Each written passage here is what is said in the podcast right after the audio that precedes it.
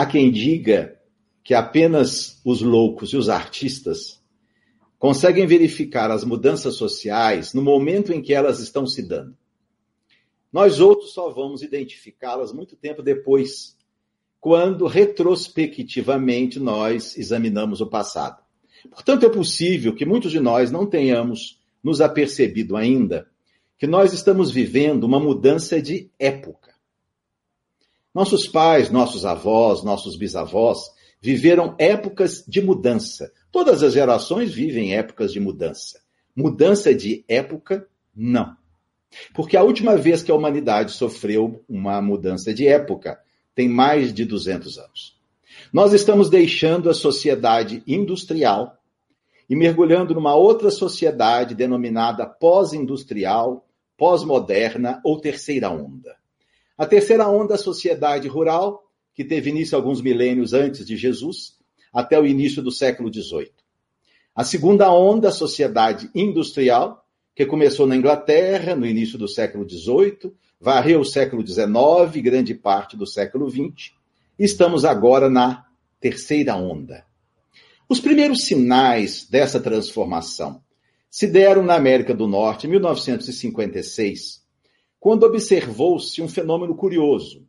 O número de trabalhadores do colarinho branco, os trabalhadores de escritório, havia ultrapassado aqueles do colarinho azul, os operários tradicionais. Um sociólogo de Harvard, Daniel Bell, deduziu desse fato que nós estávamos deixando uma sociedade centrada na produção de bens materiais e mergulhando numa outra sociedade centrada agora na produção de bens imateriais, serviços, experiências, estética. Um outro fato viria corroborar essa ideia. Quando em 1995, ainda na América do Norte, o número de computadores vendidos ultrapassou o número de televisores. Nós estávamos numa outra era, uma era também digital. E com essa transformação, a vida numa velocidade espantosa, em que a gente sai de uma situação para outra, o pensamento flui sem que a gente consiga metabolizar adequadamente os fatos. Algumas mudanças sociais importantes, o multiculturalismo, a inserção da mulher em todos os segmentos da vida social, as afirmações de gênero, o desaparecimento de certas profissões, o aparecimento de outras, a identificação com a estética que assume um papel extraordinário, a supervalorização da inteligência, da criatividade, e diante de todas essas modificações, a família, como uma peça fundamental da sociedade, não ficaria de fora.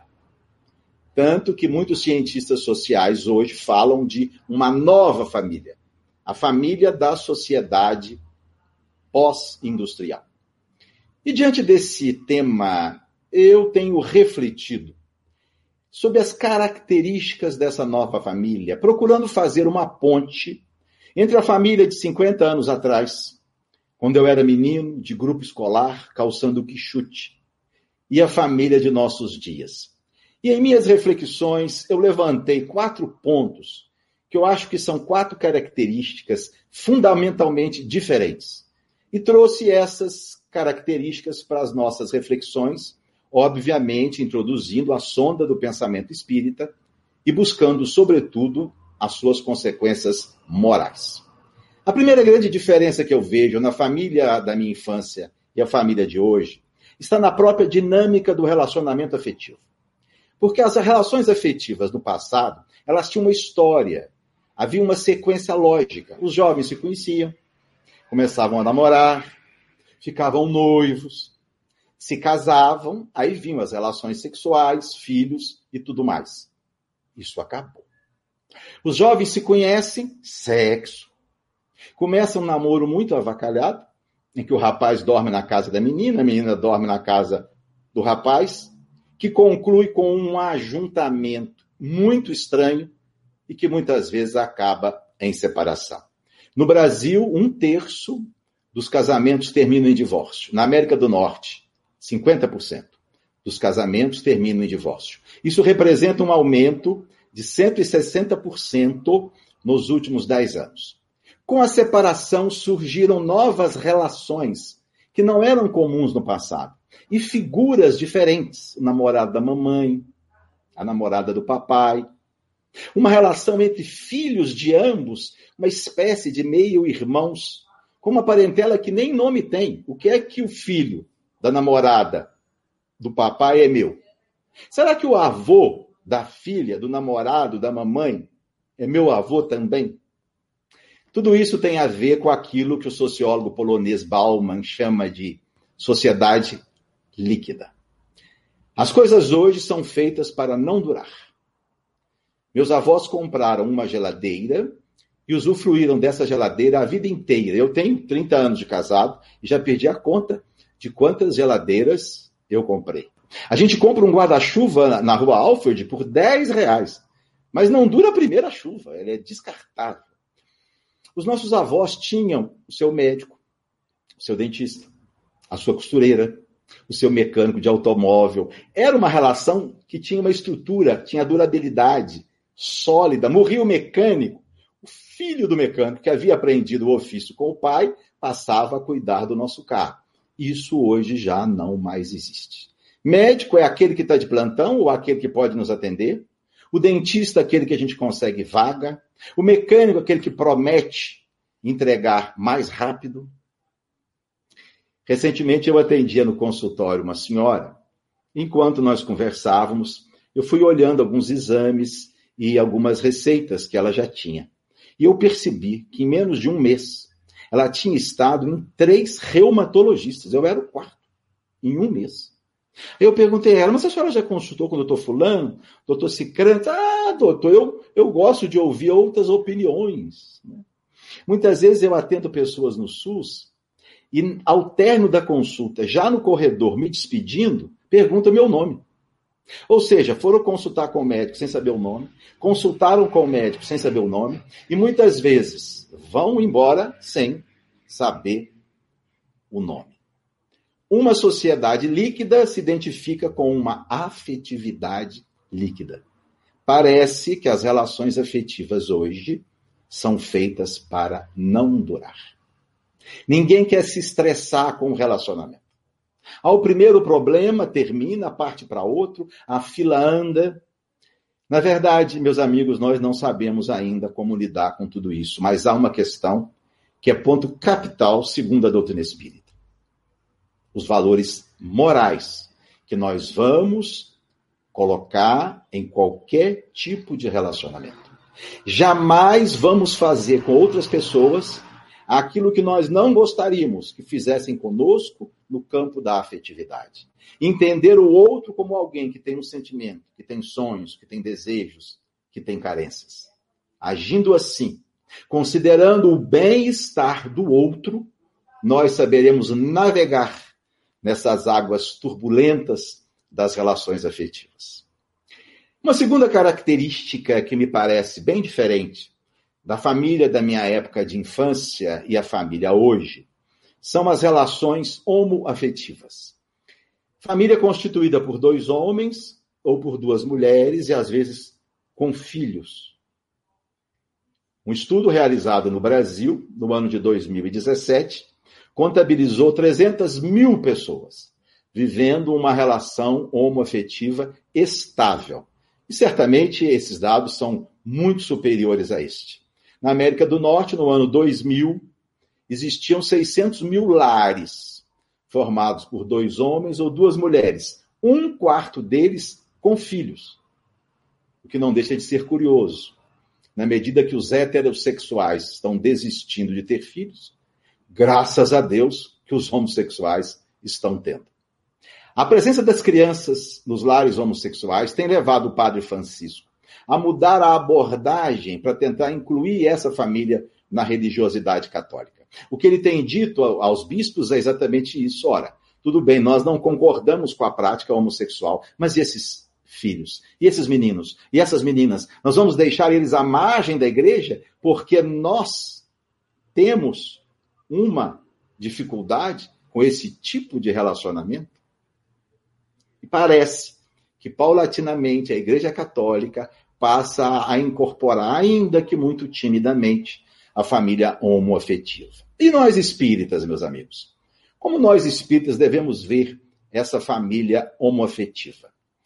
Pelo que eu tenho observado, a maior parte dos autores espíritas tem visto esses relacionamentos com muita naturalidade e até mesmo com um certo otimismo. Obviamente, esperando dessas relações os princípios de ética, de respeito ao outro, de fidelidade, da mesma forma que nós esperamos de um relacionamento heterossexual. Não existe uma ética para o hétero, uma ética para o homossexual. A ética é da criatura humana. E esse, esse posicionamento dos autores espíritas, me parece, se identificam com as boas obras de nossa literatura. Na década de 80, a Folha Espírita de São Paulo apresentou a Chico Xavier a seguinte pergunta: É lícito a dois homens ou duas mulheres viverem no mesmo lar, como marido e mulher? Chico disse que a resposta seria dada por Emanuel. Na resposta, Emanuel vai dizer assim: a esta indagação, nós evocamos a questão 695 do Livro dos Espíritos, quando Allan Kardec perguntou se o casamento, ou seja, a união de dois seres, seria contrária à lei natural? Ao que os espíritos responderam, que a união de dois seres marcha, representa um avanço na história da humanidade. E conclui Emmanuel: nossos irmãos encarnados têm perfeita condição de entender a mensagem do texto. Muito antes dessa posição liberal de Emmanuel, 1947, no livro No Mundo Maior, André Luiz é incisivo a respeito disso. E ele vai dizer: erro lamentável é supor que somente a perfeita normalidade sexual, normalidade aqui, consoante os estatutos da terra, seja palco dos relacionamentos afetivos. E conclui André: o espírito nasceu para amar e ser amado. Nessa mesma linha caminha Joana de Ângeles em duas obras muito recentes. Em um livro da década de 90, denominado Ilumina-te, Joana diz assim: todo e qualquer relacionamento que une dois indivíduos num clima de afetividade e consideração pelo outro merece de nós o maior respeito.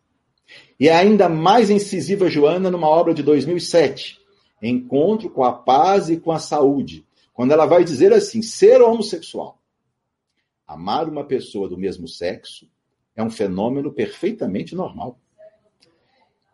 O conúbio físico com a outra pessoa é opção pessoal.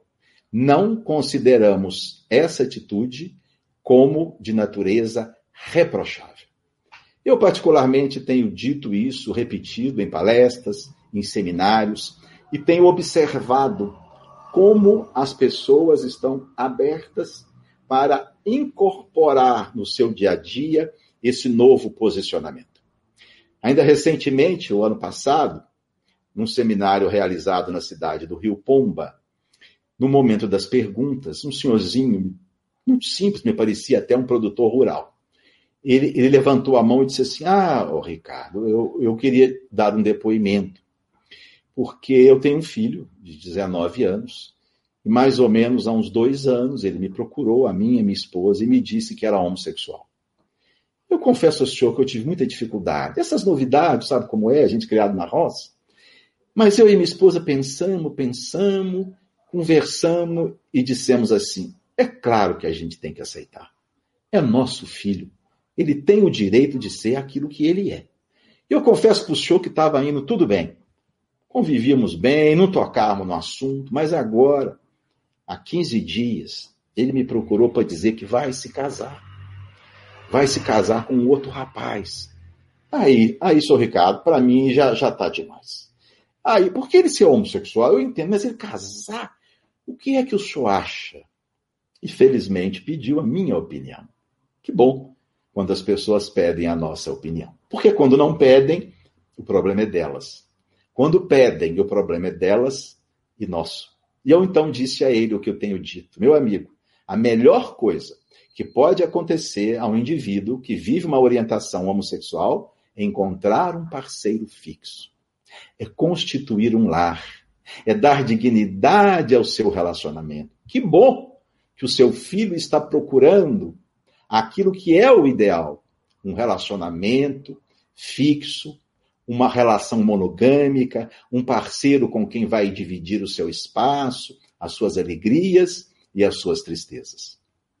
Mas eu tenho visto que alguma rejeição a essa ideia no movimento espírita se baseia principalmente em alguns estereótipos. O estereótipo é uma ideia preconcebida a respeito de uma coisa, de uma situação e de um fato. O estereótipo é extremamente perigoso porque ele cria uma ideia que alimenta a reação posterior. Isso é uma coisa que, porque toda violência, ela começa por um pensamento que a alimenta e a estimula. A violência conceptual precede a violência fatual. A gente começa a nutrir um pensamento negativo a respeito daquela situação, e esse pensamento, com o tempo, vai nos dando força para materializarmos uma ação que fere, que minora, minora, que machuca. Eu me lembro de um personagem de Dias Gomes, vocês vão se lembrar, interpretado por Lima Duarte, que era um, um assassino profissional. Mas para que ele pudesse cumprir a sua missão, ele tinha que sentir ódio daquele a quem ele tinha que matar. Ou seja, ele tinha que desenvolver primeiro uma violência no pensamento, para que ela pudesse ser concretizada.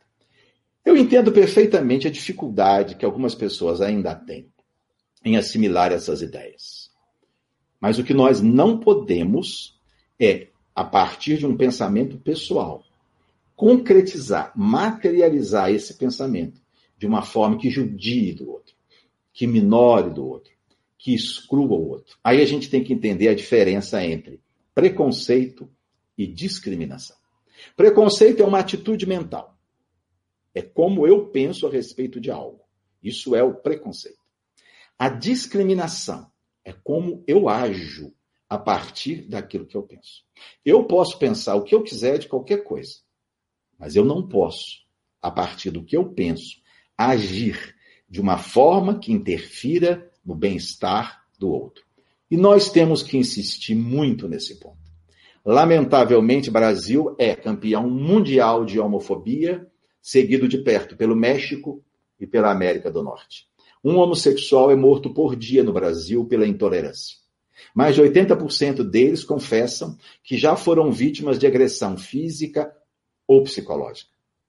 E a coisa é ainda mais grave quando a exclusão se dá na própria família quando aqueles que deveriam ser os primeiros a entender, a acolher, a estimular, são muitas vezes os primeiros a apontar o dedo, a virar as costas e a fechar a porta, como se orientação sexual fosse mais importante do que o afeto que deve viger entre os membros de uma família. Ou então aqueles pseudo-liberais, mas que têm uma homofobia sutil, disfarçada, acham que está tudo muito bem, não, por mim numa boa, cada um na sua.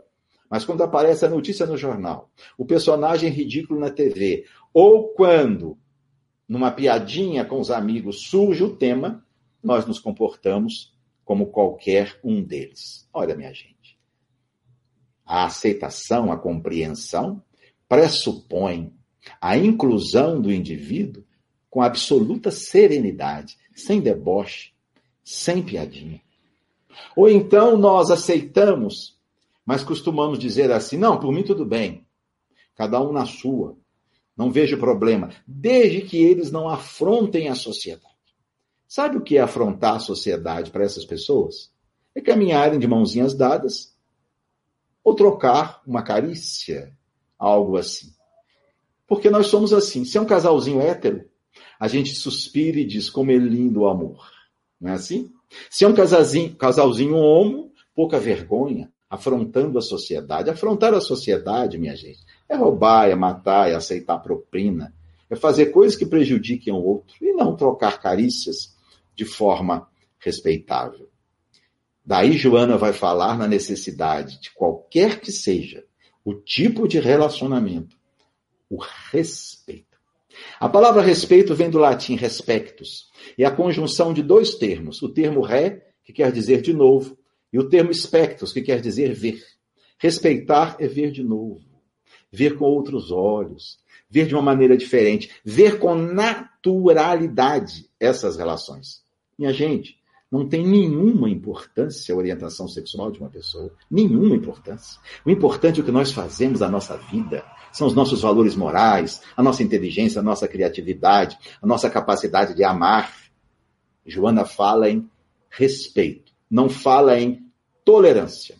Porque essa palavra tolerância é perigosa. A gente muitas vezes a entende de forma errada. A gente entende que tolerar é uma atitude de superioridade de nossa parte de caridade. Não, eu tolero. Como se eu me colocasse num pedestal e pensasse assim: eu, homem heterossexual, branco, escolarizado, com conta bancária, tolero você. Ou seja, suporto você, que não é nada disso. Não é uma questão de tolerar, é de respeitar, ver com naturalidade. Mas o grande problema está nos estereótipos que nós temos criado. Um primeiro estereótipo de que os homossexuais só pensam em sexo, são viciados, são promíssos. Minha gente, não existe nenhuma fundamentação científica este princípio. Nenhum. Porque meia dúzia de homossexuais ou transexuais demonstram uma sexualidade atormentada, jamais nós podemos generalizar. Mesmo porque toda generalização é preconceituosa em si mesma. E quando eu vejo pessoas falarem isso, eu fico pensando, é, os heterossexuais é que são padrão de perfeição, não é? Crimes sexuais, em sua maioria, hétero. Estupro, em sua maioria, hétero. Pedofilia, em sua maioria, homens que violentam meninas, 70%. Hétero. Indivíduos que abandonam família com filhos pequenos para viver uma aventura sexual, em sua maioria, héteros. E vem dizer que os homossexuais é que são promíscuos? Um estudo recente mostrou que numa relação monogâmica estável entre dois homens, o grau de fidelidade ao parceiro é de 50%. A professora Carmita Hábito, da USP, e o psicólogo David Buss, da Universidade do Texas, estudaram isso em casais heterossexuais no Brasil e na América do Norte. A prevalência de homens fiéis à sua parceira é de 50%. Ou seja, os homossexuais são tão fiéis aos seus parceiros, como os heterossexuais são fiéis às suas parceiras. Um outro estereótipo que foi criado, as relações, os casamentos, não vai dar certo. Eles são instáveis emocionalmente. Esses casamentos não vão ter durabilidade. Estávamos errados. Há muitos casamentos entre dois homens e duas mulheres com 25, 30, 40, 60 anos de durabilidade. E finalmente um terceiro estereótipo, filhos. Eu me lembro quando os primeiros casais homossexuais passaram a adotar crianças, houve um chororô geral. Coitada dessas crianças. O que vai ser desses menininhos, dessas menininhas? Pois bem, passaram-se os anos. Em 2003, a Associação Americana de Pediatria e a Associação Americana de Psiquiatria, em editorial nas suas revistas oficiais, disseram: estudos bem consolidados têm mostrado que as crianças criadas por dois homens ou duas mulheres têm o mesmo desenvolvimento sexual, cognitivo, emocional e escolar que as crianças criadas por um homem e por uma mulher. Mas avançando em nossas reflexões diante da nova família, uma terceira mudança que me parece substancial. A maior expectativa de vida que tirou o homem de uma sobrevida de mais ou menos 40, 50 anos, no, na, por volta de 1950, para uma expectativa de vida hoje que ultrapassa 80 anos na Europa, que no Brasil é em torno de 74 anos, fez com que a população envelhecesse mais e com a idade doenças degenerativas e algumas altamente incapacitantes, como o Alzheimer. E nós estamos diante de uma família ultra-atarefada, onde quase todos têm múltiplos compromissos e muitas vezes vão ter a incumbência de cuidar do papai, da mamãe, do vovô, de um irmão mais velho que está doente e que não pode cuidar de si mesmo. Isso, minha gente, tem gerado poderosos conflitos em muitas famílias. Porque cria uma situação de cobrança recíproca. Tem sempre aquele membro da família que acha que está dando mais, que acha que está gastando mais, que acha que está investindo mais, e tem sempre aqueles que são os acomodados, os espertinhos. Quase toda família tem. Tem aquela que é a mãezona, que assume tudo e depois se estressa e adoece. E tem aquele que sai de fininho e vai deixando para os outros resolver o problema. Nós precisamos aprender a lidar com isso de uma forma sóbria, equilibrada e generosa. Eu vejo dois problemas. O primeiro problema é deixar o espertinho para lá. Porque às vezes ele cansa os outros membros da família. Cansa. Que está sempre se safando, nunca pode, diz que vai e não vai.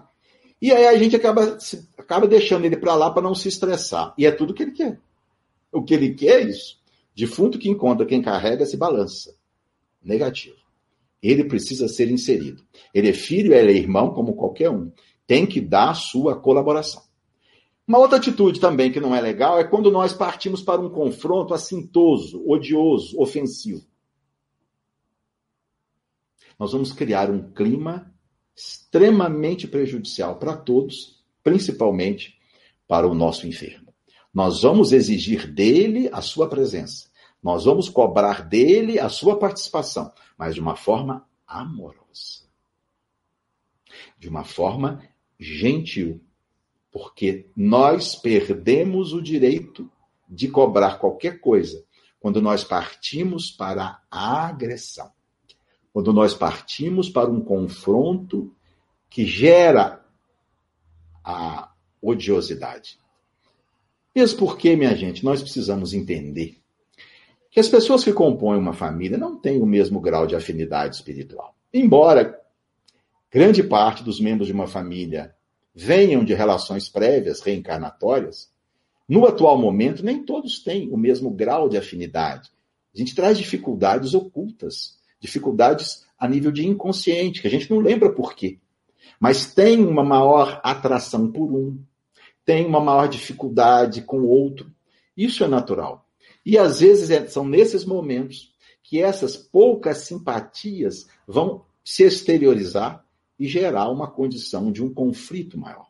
Por isso, muito cuidado numa relação familiar com aquele membro que a gente não tem muita afinidade ficar pouco tempo junto, conversar amenidades, não tratar de assuntos polêmicos, concordar com ele. Né? Eu tenho cá comigo uma estratégia. Eu só discordo e só brigo mesmo daqueles que eu tenho muita afinidade, que eu amo muito. Porque eu sei que aquilo não vai ter problema, vai passar aquela discussão, tudo corre bem. Aquelas pessoas com quem eu não tenho muita afinidade, ah, eu concordo com tudo. Ou então faço igual o Chico, né? Diz que o Chico usava muito uma palavra, que é uma palavra ótima, palavra interessante. Quando alguém me dizia qualquer coisa assim, ele dizia interessante, meu irmão. O outro não sabe se está concordando, se não está discordando. Ele não se compromete a embarcar numa mentira, mas, por outro lado, não gera um atrito. Então, para não complicar, porque por mais difícil que seja um relacionamento em família, pode piorar. E se nós não estamos em condição hoje de resolver essa relação, vamos pelo menos não piorar essa relação. Levar em banho-maria até dias melhores. Por isso eu acho que almoço em família não devia ser churrasco. Churrasco demora muito, tem muita cerveja. Lá no final vai ter briga. Almoço em família devia ser uma feijoada. É. A gente come, come, come, depois dá um sono, cada um vai para casa dormir e diminui os problemas. Nós espíritas temos como entender isso. Nós temos como entender que é natural que um pai e uma mãe tenham maior afinidade por A ou B, goste mais de A ou B, perfeitamente compreensível. Que um filho goste mais de um pai, de uma mãe, de um irmão. E a gente, nós somos seres milenares. Quantas vezes nós já estivemos juntos, formando famílias, nos magoando, ou nos favorecendo uns aos outros, construindo dentro de nós esses sentimentos que são diferentes uns para com os outros. E sentimento é algo que não pode ser cobrado, ele não é voluntário. O sentimento vem, não tem como a gente dizer, não quero. Quem dera que a gente pudesse dizer, quero gostar mais de fulano, quero gostar menos de cicrano. Quem dera que a gente pudesse fazer isso. A gente não pode. A gente pode sim modular os nossos atos. O que nós fazemos com aquele sentimento, isso nós podemos. Mas mudar o sentimento em si mesmo, isso não é possível. Nós espíritas precisamos entender isso. Talvez aquele filho que todo mundo fala que é o queridinho da mamãe, talvez tenha sido o único a socorrê-la numa encarnação anterior a quando os outros viraram as costas. Muito provavelmente, essas relações do passado têm forte influência no presente. Recentemente conversava com um companheiro do ID, e ele me disse uma coisa muito curiosa. Ele disse assim: Ricardo, eu só consegui entender a minha mãe quando eu tinha 30 anos de idade.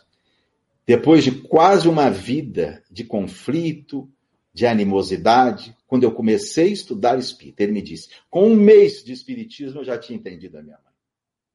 Fui até ela e disse: Minha mãe, eu quero lhe agradecer. Ela olhou para mim: Agradecer o quê, Fulano? Agradecer por a senhora não ter me julgado numa lata de lixo, por a senhora não ter me dado para outro, por a senhora ter ficado comigo, porque eu posso entender hoje as dificuldades que a senhora tem em relação a mim, e entendo que muito provavelmente foram em relações construídas no passado. Mas há finalmente um quarto aspecto nessa família da sociedade pós-moderna que nós gostaríamos de conversar brevemente. A nova relação dialógica pai-filho, filho-pai. É óbvio que a maneira como meu pai e eu nos relacionávamos há 50 anos é muito diferente da maneira como meu filho e eu nos correlacionamos hoje. Algumas mudanças na estrutura da família levaram a essa nova relação dialógica. Primeiro, a política do filho único. Famílias muito pequenas. No passado, as famílias eram numerosas.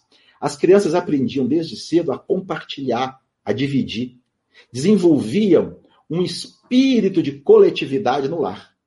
Era um quarto para dois, três, era um banheiro para a família inteira.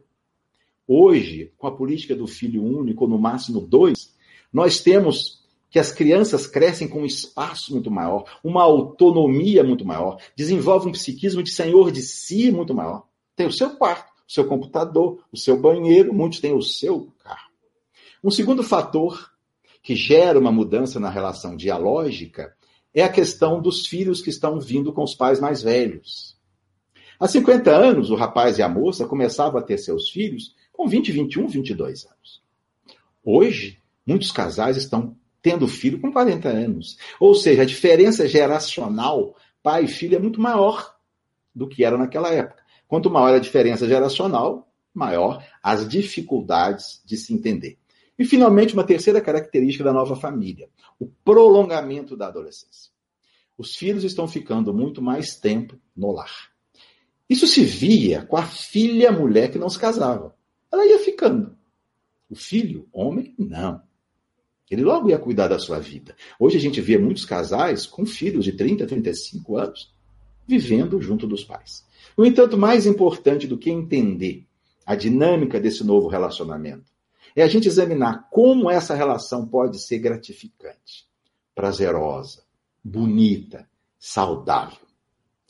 Hannah Arendt, examinando a crise da educação mundial, disse certa feita que a crise da educação é uma crise da autoridade e da tradição. Crise da autoridade. Sempre que nós examinamos a questão da autoridade, nós temos que examinar juntamente a questão da liberdade. Porque se nós pegamos pesado demais na autoridade, vira autoritarismo. Se pegamos pesado demais na liberdade, vira libertinagem. Paulo Freire dizia que a liberdade inventou a autoridade para que a liberdade pudesse existir.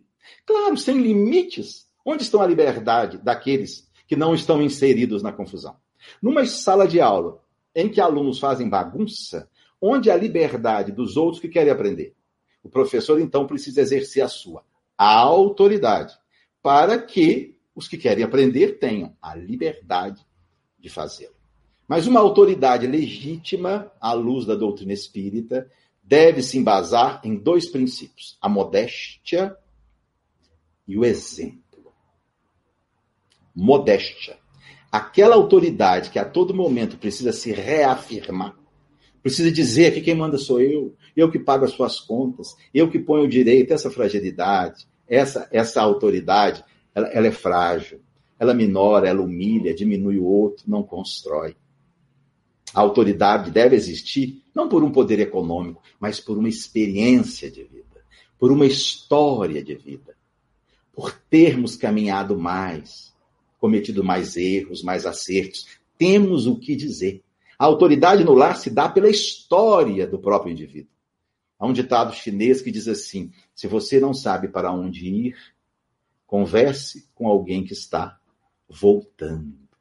E eu nunca me esqueço, no meu primeiro dia na residência ética, março de 1984, no Rio de Janeiro, quando o nosso chefe, o nosso preceptor, um médico mais velho, muito, muito experiente e sábio, ele voltou-se para nós, residentes, naquele primeiro bate-papo, e nos fez uma pergunta que era a seguinte: ele perguntou assim, meus filhos, um homem de 30 anos é muito honesto.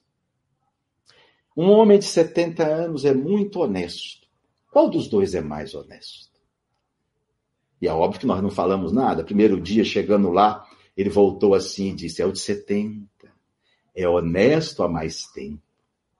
Então a autoridade vai se embasar na nossa experiência de vida e no exemplo. Allan Kardec escreveu no Evangelho segundo o Espiritismo: a autoridade legítima só é aquela que se apoia no exemplo que dá do bem.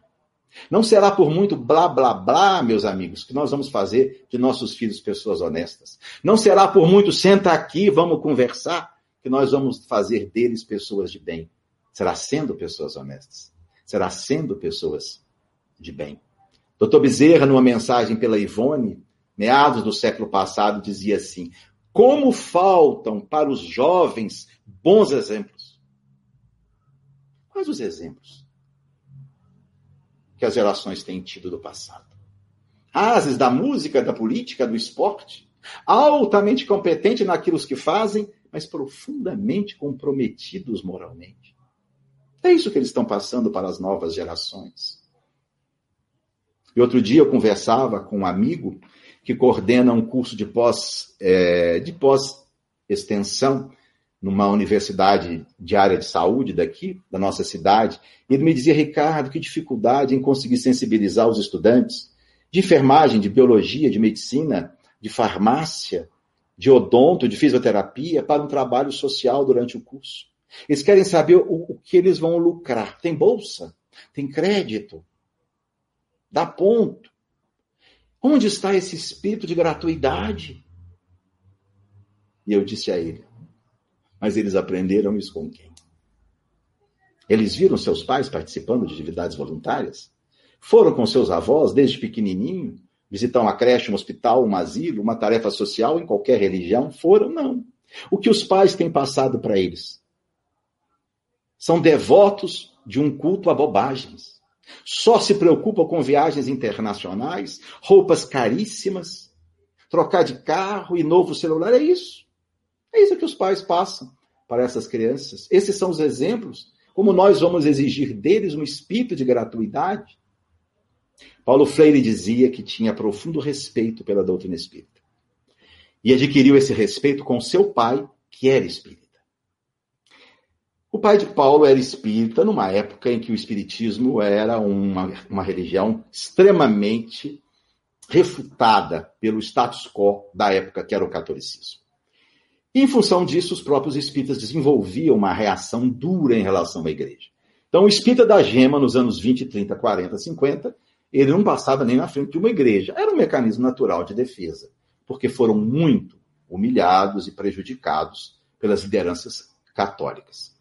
Mas o freire, o Paulo, pequenininho, seguia a mãe, que era católica, e ia fazer a primeira comunhão. Ele sabia que o pai dele tinha horror de, de igreja, de padre, essa coisa toda. Mas foi até o pai. Ele tinha acho que oito, nove, dez anos. E disse ele, meu pai, eu sei que o senhor é espírita, mas eu vou seguir a minha mãe. Eu vou fazer a minha primeira comunhão. Eu gostaria muito que o senhor fosse.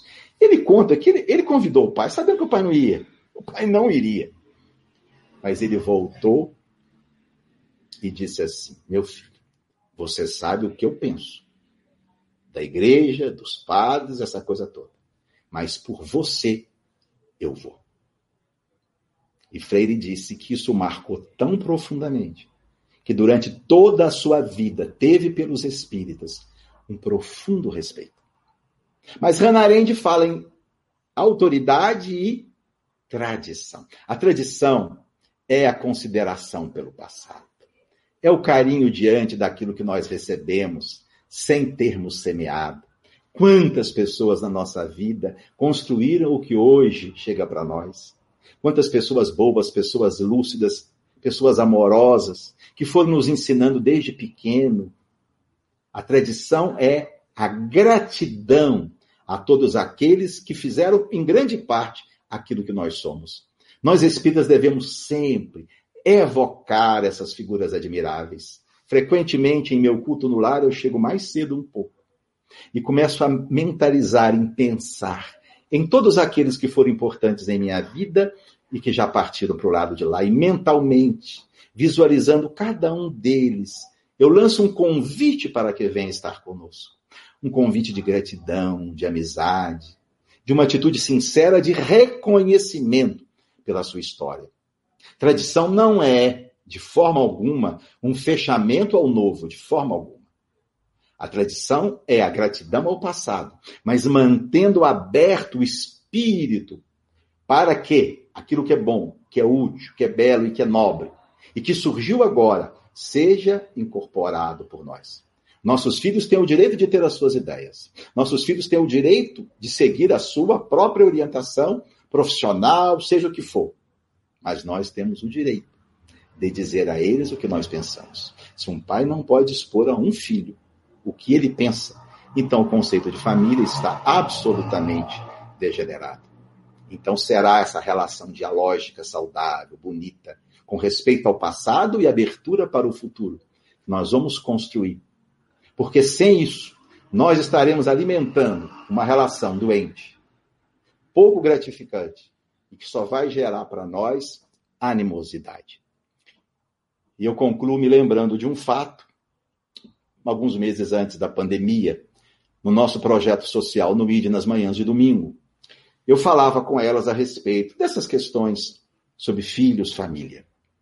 E elas participam muito.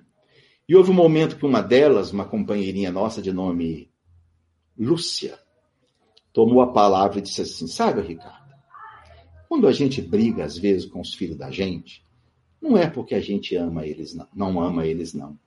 É porque a gente não aguenta, às vezes, ver tanta coisa errada e começou a se referir de um filho já adulto que mora com ela, que não trabalha, que usa droga, que rouba dela, que às vezes quebra tudo. E foi falando, falando com tanta emoção que chegou ao final ninguém sabia o que dizer. Mas eu senti que eu precisava falar. Determinadas coisas a gente nem tem o que dizer porque é uma dor sofrida alheia. É tão simples a gente dizer o que o outro tem que fazer quando é ele que está vivendo a experiência. Mas naquele momento eu senti que eu precisava dizer alguma coisa. E dizer o quê? Aí veio a intuição. Pergunte a ela se alguém disse a ela algum dia que seria fácil. E eu então falei, Lúcia, você se lembra, antes de você reencarnar, lá no mundo espiritual, o seu anjo guardião chegou para você e disse: Lúcia, vai para a terra, minha filha, que vai ser moleza. Vai, que é tudo simples, tudo bacana, pode ir tranquila. Alguém te disse isso, Lúcia? Ela entendeu a profundidade da pergunta e me disse: não. Nunca ninguém me disse que seria fácil. E eu voltei à carga. Mas Jesus nos disse alguma coisa a respeito da vida na terra, do mundo. O que é que Jesus disse? Uma delas, das companheirinhas do projeto social, se lembrou. Voltou e disse assim: Jesus disse: No mundo tereis aflições. Eu disse: Muito bem. E que mais Jesus disse? E ela também se lembrou. Mas tende bom ânimo. Eu venci